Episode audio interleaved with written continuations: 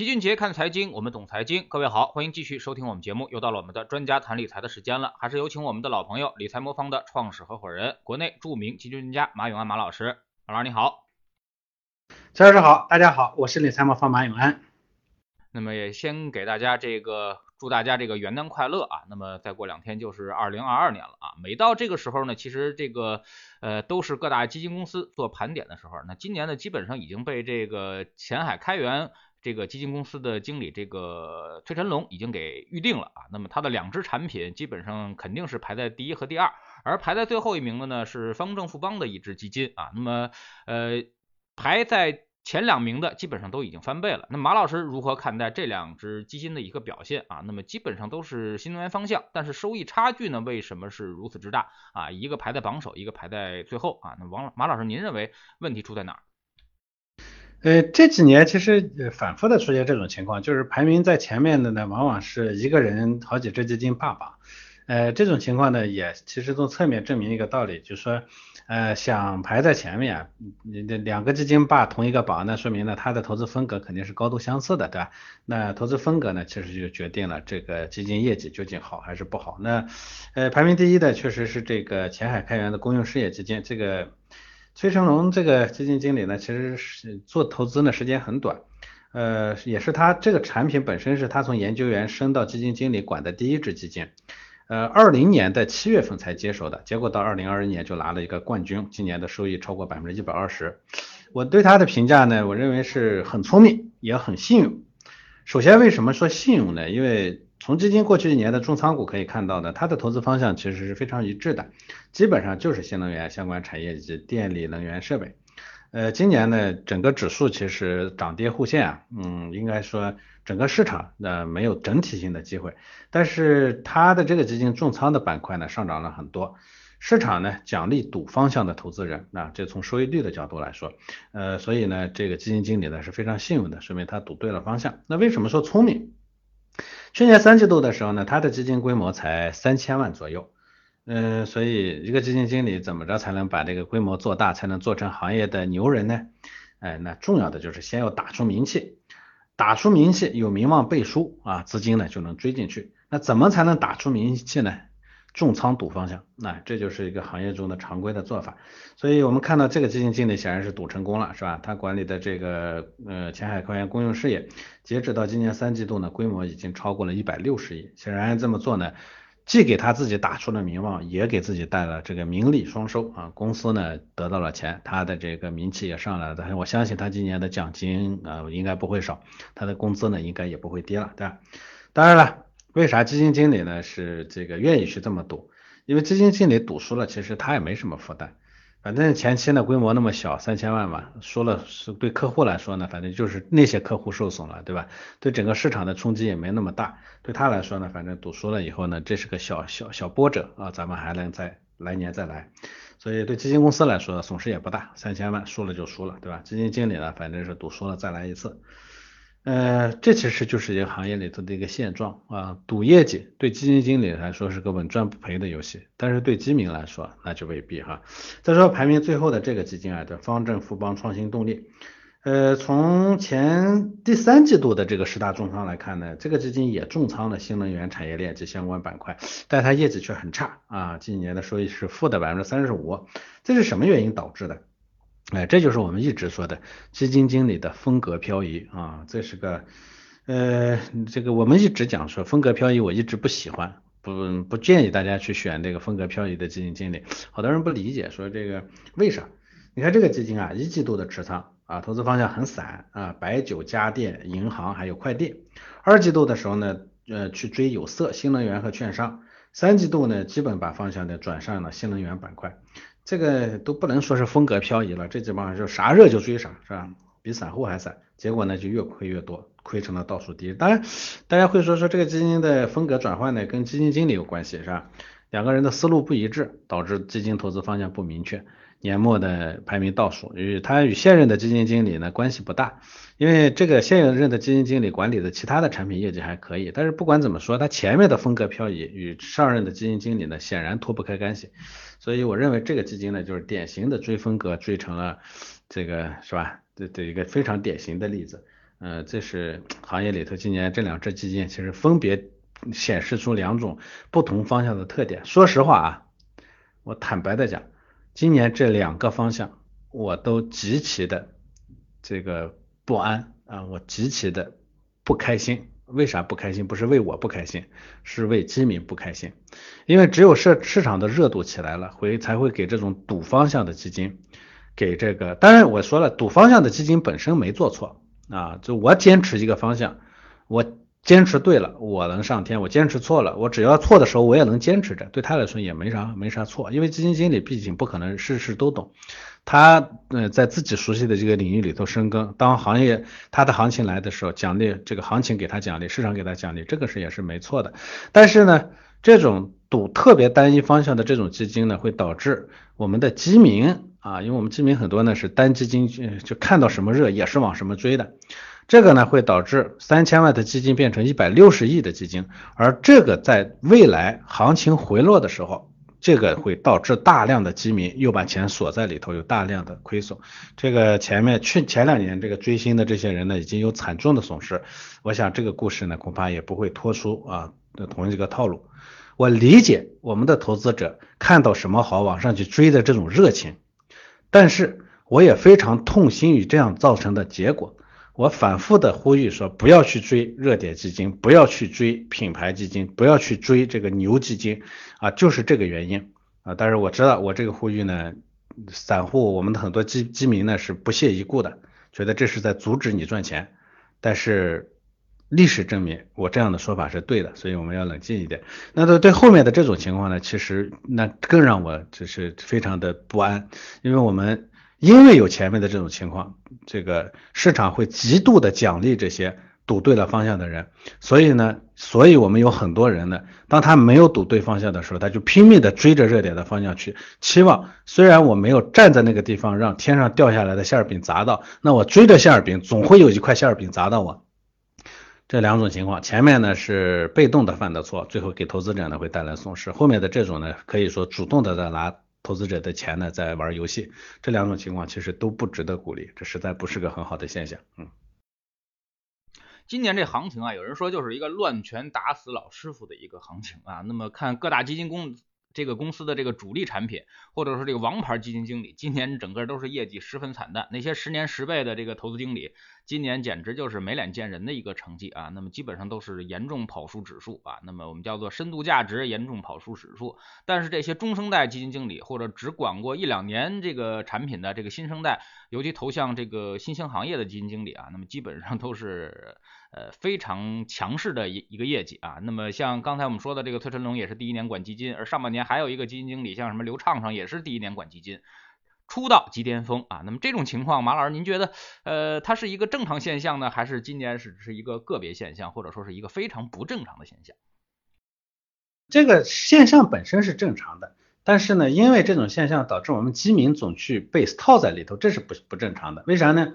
我其实做过一个历史回顾啊，就是。短期业绩里头，短期看一年的业绩，往往是那种比较冲、比较猛的基金，啊，除非说这一年呢整体市场都是整体下跌，没有任何机会的，只要是结构化的分化的市场或者单边上行的市场，这种市场里头呢，单看一年或者是半年，往往都是年轻的基金经理呢占便宜，为啥呢？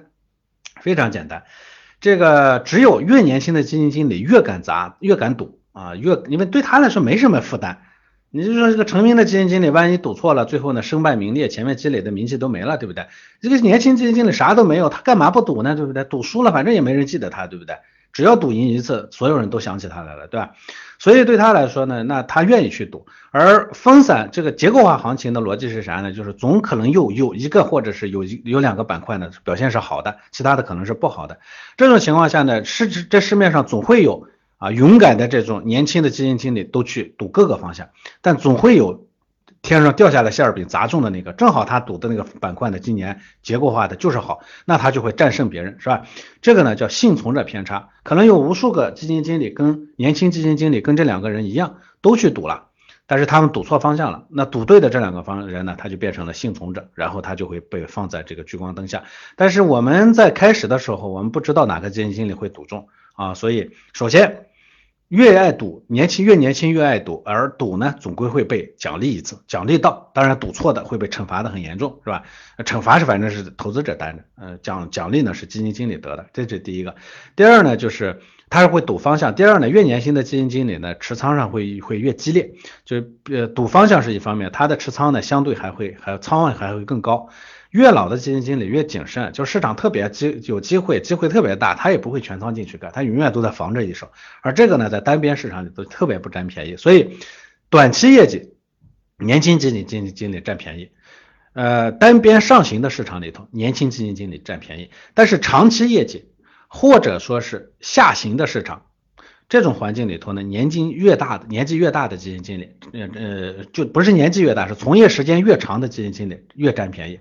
这个呢，呃，后来呢，我给这个这个行业呢，我说好的基金经理其实叫少年老成，就是管的时间得足够长，因为你毕竟最终是要要从投资上获利，而不是去去去去去去掷骰子，是吧？你说我赌对了我就占便宜，我赌错了我也认了。那这不是这个道理，对吧？呃，所以呃，但是因为基金经理这个行业又是个又是个高强度体力劳动。劳力劳动加体力劳动，所以呢还需要有精力，所以入行越早，干的时间越长的这种基金经理呢，效果呢最后管的总体上来说越好，所以这不是个奇怪的现象，这是一个常态。但是从我们投资者的角度来说呢，因为我们这些年呢新增的资资资金啊进这个基金市场的太多了，而且很多基金资金呢都是新资金，第一呢没经过市场的呃这个这个就没吃过市场的亏，因为这三年呢基金市场总体表现都不错。所以进去呢一直在赚钱，没吃过亏，胆子特别大。第二呢，就是确实他也没什么经验，对这个市场的精力不足。这种情况下呢，他唯一能呃引导他资金进出的，就是看着哪个基金经理涨得好，哪个基金经理业绩亮眼，他就往哪儿追。而且再叠加上我们现在的很多这个不良的平台是吧？每天都把业绩最好的基金呢挂在最前面是吧？用这种隐形的方式。引导，因为对平台来说最好啊，就免费的做广告了呀。这么牛的基金经理，我相信这个基金经理就是咱们前面说这个基金经理的产品，在很多的平台上他都放在首页上，对吧？免费的品牌就是宣传，为啥不不不用啊？免费的这个红利为啥不赚呀？是吧？放在第一名，业绩第一是吧？大家进去肯定买它，买了我我钱就赚到了。这种平台化思维呢，也助长了这种思维的模式，呃，这种这种这这种这种效果。最后呢，他就。呃，这个品牌基金经理，年轻的基金经理呢，就变变成了一个符号，被行业呢消费以后啊，投资者呢把钱放进去，最后呢又赔在这些上面，这就是不好的现象了。所以我说基金经理本身这个是正常的，但是行业里头追这种，导致说给他的赌对了，就去奖励这种赌博，最后让赌对了的人呢能得到最大的红利，而赌错了的惩罚呢由由这个投资者承担的这种情况是极其不正常的。嗯。那么有人可能要反驳您了啊，那么去年排名第一的像农银汇里的这个基金经理啊，那么今年也跑出了一个不错的一个收益啊，那么也是新能源方向的，而且这个呃收益还还是很高啊，百分之四十左右啊。那有投资者怀疑说赌方向似乎也没什么不好，那您怎么看这种现象？呃，这个行业这个市场里头还是同样的一个逻辑，就是确实会有。啊，连续两年、三年的一个板块的表现都不错的时候啊，这个这种情况呢很少，但是也有过。不光是现在的这个新能源，一二年到一五一五年的天这个这个传媒啊，TMT 也一样啊，那连着三年涨的涨的，像一二年到一五年，大概上证指数我印象当时没怎么涨，然后呢，这个这个 TMT 啊这个板块呢整体的上涨幅度是百分之二百六十。那这个连续的连续的涨，还不是说涨了一年，但大家也都知道后来的故事了，是吧？一五年的时候呢，这些人呢赔的最惨的里头就有这些人。实际上，因为它的连续上涨，所以导致资金呢持续的自己加加仓，加到后面的时候呢，就变成了我我说的前面资金少，后面资金多的这种模式。人家呢可能从正百分之二百六十呢掉下来呢，掉成了正百分之百。那还有百分之百呢，但是很多投资者的资金呢进去，因为是前面的少嘛，后面的多嘛，到人家挣百分之百的那个线的时候呢，他已经赔成百分之三十四十了，所以这是呃，首先这种情况会存在，但这不不成为其其为理由啊。我们回过头来讲，你光看到了这个龙鹰呃工业四点零这个基金经理呢连续两年跑赢了，但是我们再说之前呢还有一些更神话的基金经理，对吧？比如说之前的易方达蓝筹精选的空空，现在大家都不提了，是吧？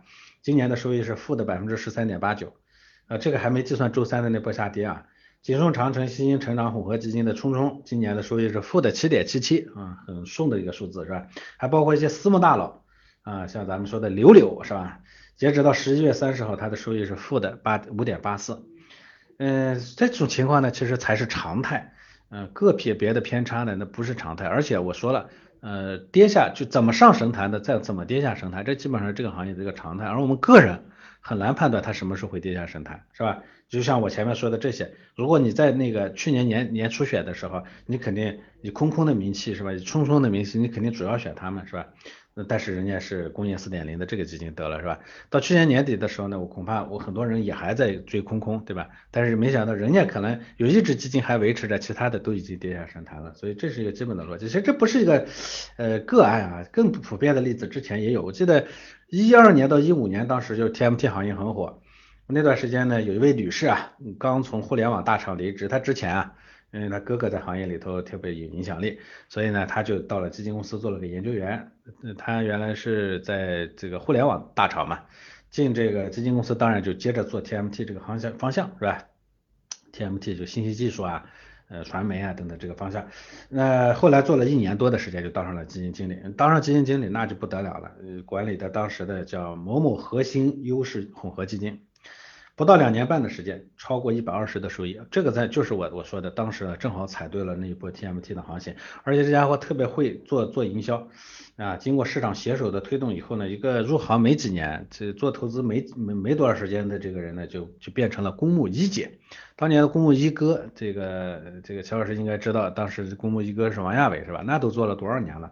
这个一姐呢上的上位太快，我当时都没不知道从哪冒出来个一姐。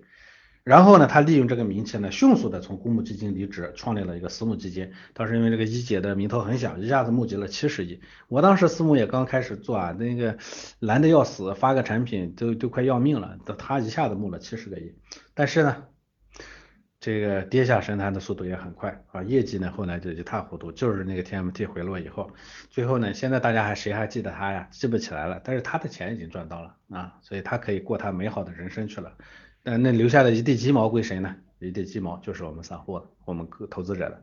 所以我觉得这种情况啊，嗯，这还是还是要回到本心，不要去追这些。这我反复的说，不要追这些，这是与人性作对。我也知道我说这些没有用，但是我希望大家还是茶余饭后听一听啊。其实，在我这里也有很多朋友啊，说您能不能给我们推荐一个靠谱的激进型的投资啊？那么。马老师，您怎么看？有没有这种靠谱的激进型的投资呢？嗯，说一个比较官方的话，就是激进的意就是意味着高风险，对吧？嗯，那是因为激进的意思是挣钱挣得多的嘛，对吧？挣钱挣得快的嘛。那挣钱挣得快的一定跌得快，是吧？那就是所谓的风险大。那既然风险大，它就不存在很靠谱这一说啊。咱们一般说的靠谱是，我们想象中的激进的靠谱的基金是说涨得又快，又不怎么跌。这个叫叫激进的靠谱的，如果是从这个角度来说没有啊，如果说你说激进的就是猛涨猛跌啊，那就不存在靠谱，那就是不靠谱的激进基金基金啊，这种呢也有，嗯，但是通常情况下不靠谱的激进基基金呢，最后啊成就的是基金经理啊，代价呢就是我们投资者个人啊，所以这一定要理解。所以如果你说让我推荐一个这样的基金给你，有。但是我把你推荐进去是给别人当代价去了，我觉得这个事情我我们不干了，因为我前面讲的这个很多平台销售平台干的就是把你当代价去成就别人名气的这个事儿，我觉得已经无数人在这条路上啊，已经就有无数条这个坑呢在路上等着你了，我就不不再去多建这么一个坑啊，让你再踩进去了。我们理财魔方呢不想干这件事情，所以我们通常一直讲不追明星基金经理，不做热点基金。啊，不做新基金，也绝对不做单基金的推荐，就是这个原因啊。我知道这样做很赚钱，但是这样做没意义。那你们现在会投资哪些基金呢？啊，是刚才我们所说到那些基金，还是你们会有其他的筛选基金的标准和选择？呃，我们呢是一套自上而下的这个选择模式，就是我一直讲说，假如把理财当做治病的话。呃，我们的目标是把病治好，对不对？我们不能说因为看到一个神药出了个药，说哎呀这个药名气大，做的真好啊，那个治感冒百分之百啊，疗效一一下就见效是吧？所以我们就去吃吃感冒感冒药，吃这个药对不对？我得的不是感冒，为啥要吃这个药呢？对不对？它药效再好，又跟我有什么关系呢？不是我的菜呀，对不对？所以我们的基本逻辑是自上而下的，先搞清楚要什么，你再决定怎么去要它。所以管我们管这个呢叫啥呢？叫自上而下的配置。所以我们先要去配置，我们先要去根据你的风险承受能力和目标收益的要求，先去配置。那配置咋配呢？呃，先选宏观因子，就是配大类资产。之后呢，再做中观的，就是你在这个呃 A 股上、美股上、港股上是吧？各个股票上配多少？把这个问题解决了以后呢，最后才说微观上你应该选哪些风格的呀？哎，哪些这个呃哪些方向、哪些板块的呀？等等，这个呢其实是最第三层的问题。在投资上呢，前面的这两者给你带来的收益是最大的，后面的这个呢，其实最后带来的收益呢并不大。嗯，那我是把前面的这两个东西做好了以后，后面的这个呢，就适当的增强一点。所以大家会看到，我们呢之所以不去追热门基金经理，我们是把功夫做在其他的方面了。就是说，我们把研究是什么病啊，怎么给这个病呢，这个这个配药作为第一位的目标，而不是先上来说研究有什么样的药啊，咱们先找到一个神药，咱们再说这个人得的是什么病。啊，如果你手里头有一个神药，你可能看啥谁都像得了这个病的，对吧？那就是药店的逻辑，药店呢这个做个大广告说，本店今日新到店，这个止咳糖浆，嗯，有病治病，无病防病，没有咳咳嗽你也应该进来喝一瓶，对吧？那你这变成啥了？那那就是销售思维了，对吧？最近一段时间呢，市场上还有一个比较关注的话题，那就是中移动上市了。按照常理来判断呢，中移动其实肯定是不差钱的啊。那马老师，您认为这个中移动为什么回归 A 股啊？那么还在二零二一年底之前要完成这个动作呢？哎，咱们企业上市呢，对于很多咱们国有企业来说呢，上市呢就是一个政绩嘛，就是一个目标嘛。这个东西跟它也未必是个资本运作，对吧？从二零二一年的年终的财报来看呢，中移动的现金类资产超过五千亿元，呃，负债比例也不高，所以它上市，我认为不是因为缺钱。那为什么要选择回 A A 股上市呢？而且选择在年底之前呢，其实还是为了完成这个，这作为一个政治任务，一定要去完成，对吧？嗯，说白了，反正从事这个这个阶段的这个领导呢，以后在写自己履历上，他会特别先光鲜的写一写一道说，在我的任职期间里头，中移动完成了上市，他觉得上市是个好事情，是对业绩的一个奖赏，那自然这个事情呢，对领导来说它很好，对吧？呃，就企业潜力来说呢，因为三大通讯集团它都是受到国家政策影响的，C 端的费用呢上升的幅度很的空间都很少了。所以未来企业的发展呢，应该说是比较有限的，所以说肯定也不是给股民送钱来的，这一点上我可以肯定的跟大家讲。呃，实际上移动的发行价格并不便宜，市盈率十二倍，看上去挺合理，但是港股只有七倍啊，对不对？所以它高了多少？你看看，所以我们就能看到，它对我们投资者对中国移动的这个发行价格也不是特别认可，弃购金额呢接近七点六亿元。超过了两年前邮储银行六点五三亿元的弃购的这样的一个历史记录，所以这种事情，要从好几个维度去看。反正我我总结一下，我认为他不是奔着钱来的，他也不是给大家送钱来的啊，他就是为了完成任务来的。那既然从这个角度来说，他完成他的任务，你做你的投资就不要把它太当回事儿啊，基本上是咱们的各想各的事儿，各做各走各的道啊。呃，股息率还可以啊，您觉得这个有必要去申购或者说是打新股吗？嗯，有些时候啊，我们会把股息率呢当做一个投资指标，这是一个方面啊，前提呢是股票的价格是稳定的，对吧？股票价格如果不稳定呢，这个股息率呢有时候其实没啥意义，因为你发现呢，你是奔着股息率，你是想长期长期投资的，它一下价格下来三年五年的就不上去，那股息率你说。被你的价格消失掉的这个资产资资产的亏损部分呢，其实那是现实存在的，就像当年的中石油，对不对？中石油当年上市的时候，大家也提这个观念，说你看它股息率不错，对不对？但是你加不出价格呢，一下哐哐从上面的那个往下的翻着跟头的往下掉啊，掉了三分之二之后呢，你再说股息率多少的股息率才能把你掉下来的那个价格给你补齐呢？你说我拿十年八年以后呢，价格还会回去，那有意义吗？能不能回去呢？这都不好说。所以简单的来看，股息率呢，我觉得不是一个很好的很好的逻辑，尤其在投资市场，因为你毕竟没打算跟他同生共死，对吧？而且就算你打算跟他同生共死，你也不一定，他也他也未必能熬得过你，是吧？说不定在中间呢，他就他就他就完了啊，这是有可能的啊。嗯，明年美联储应该是一个会启动加息的进程了啊，那么资本市场会面临哪些风险呢？我们看到这个土耳其崩盘啊，跟美联储加息有没有关系呢？呃，其实每年几乎土耳其好像都要崩盘几次啊。嗯，对，土耳其这个国家呢，我一直开玩笑叫心比天高，命比纸薄，是吧？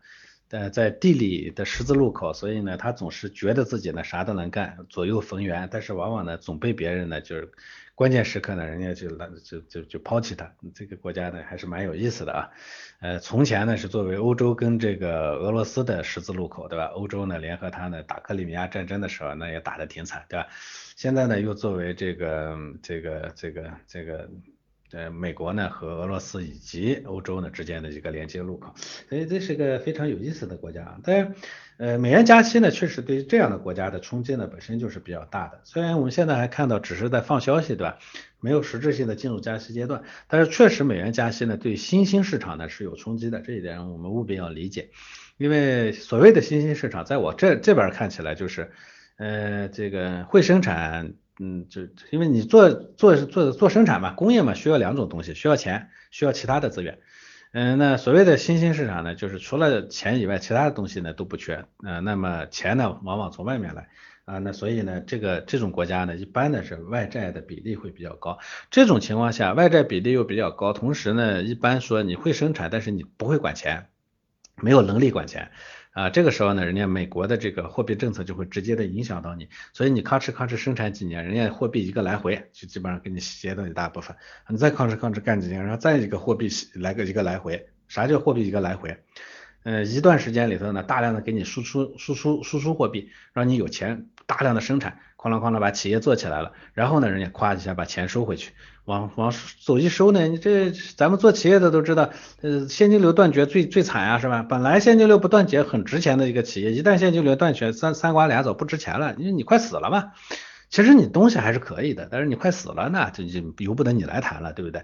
我仨瓜俩枣把你一接，哎，你前面吭哧干干几年辛苦的工作，我这一接我就接走了，对吧？所以。这种情况下呢，这个你当然就会被，你就当然会被收割。那么土耳其呢是一个特殊的例子，他呢一边呢不想，他不想接受这个命运，说我努力干活，最后又被你收割的这个命运。那做法是啥呢？嗯，这个呃正常的这个，比如说呃美国呢要加息，嗯我也加息。这样的话呢，我这边呢可能会不会大幅度的往出去流，对不对？嗯嗯，就是收割的力度呢可能会小一点，但是他呢还想做一个反差，对不对？同，这个美国要加息，他没有选择加息，反而大幅度降息。当然，大幅度降息不是他愿意，是他他也没有办法。结果呢，这个一降息，一宣布降息的汇率立刻下跌超百分之五十。所以，呃，说实话，这个对于一些小国家来说啊。嗯，很多选择是没得选择的啊，就是你比如说这里头的基本逻辑是，如果美国要加息，你就要跟着加息，但是美国要加息，你也跟着加息的话，你的这个你汇率是不会动，但是你国内的经济就会受打击。因为你加息了嘛，你国内的资金量不够了嘛，所以你经济就会受打击。但是如果你选择说保自己的经济，美国加息我不加息，我甚至降息的话，那你的汇率，因为你降息意味着你的钱不如人家值钱了，你的汇率就会大幅度的贬值，在国际上看起来呢，你的财富也是缩水了。所以小国家其实是没有办法的，这个过程中要么是里面一刀，要么外面一刀，这个躲不过去啊。嗯，所有的新兴国家可能都存在这样的情况，甚至部分的呃这个发达国家啊都会存在这样的国呃这样的问题。但是发达国家呢，因为底气先要足一些嘛，所以他们都会逆向开始加息。比如说之前的这个韩国是吧，像新西兰、像英国这些国家呢，其实都已经加息了。它的目的就是为了防止这个呃这个美国加息的过程中呢，资金大量的外流会对自己国内的生产呢造成特别大的影响。但土耳其这样的国家呢，显然就变成一个悲剧了。所以这是一个。那也有很多人问说这个。呃呃，对中国会有什么样的影响？呃，中国呢，现在在很多地方呢，其实很多投资机构里头已经把中国从新兴市场里头割出来了。为啥割出来呢？我前面讲的新兴市场呢是会生产，但是没能力把自己的货币的管起来。中国呢，其实我们现在是既会生产，我们的货币政策相对是比较独立的，尤其是一六年以后，我们货币政策其实就跟美美元呢其实有脱钩了。这种情况下呢，我们可以做到。我们呃在人家加息的时候，我们可以加息；在人家加息的时候，我们也可以降息，一切视我们国内的经济需求而定。而这个呢，它不会导致说你要加息我加息也行，你要加息我降息，我也不会导致我的汇率的大幅度贬值。为啥呢？因为我们的钱呢后面有个很庞大的储备，就是我们的我们的非常好的生产能力，全冠绝全球的生产能力，这也是硬硬通货。你说你要加息？我降息了，你说我的钱不值钱了？那不一定，我这生产能力它实际的在，所以我的生产能力只要占比持续的增高，我的钱呢反而还会越值钱啊，所以这就是底气。所以不是想，所以经济学里头啊，对于这种这种别人加息，你你要跟着加息或跟着减息的这种操作，这些都是名牌，都是阳谋啊，所以应对的方式都在，但是你小国家做不了啊，这确实是一个很悲惨的问题啊。嗯，那么市场利率提升呢，对资本市场应该是一个负面影响啊。那么，但是美股似乎没有受到这个影响啊。那么几大指数还在这个奔着新高去啊。马老师，你怎么看美股的表现啊？这其实历史上发生过好几次，就是因为美国呢，以前的美国是要加息才会有这样的效果，现在人家不用了，就直接提一提，大家这钱就开始大量的开始往美国流。因为美国要加息呢，意味着在美国它的钱更值钱了嘛，所以全球的这个美元呢都会向美国国内流动。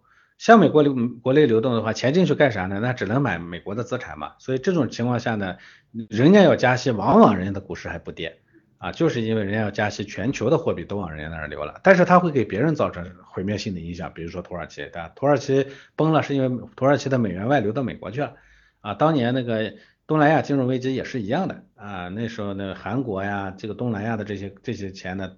之所以这个这个这个这个这个就是人家的政货币政策往回回去一调，这边就缺钱了，你就金融危机了，那钱回去的干干嘛呢？把人家的股市托起来了。所以这首先不能不能一概而论的拿中国的理念呢观念呢去理解人家，就是中国的货币呢是独立的，但是自成一体的。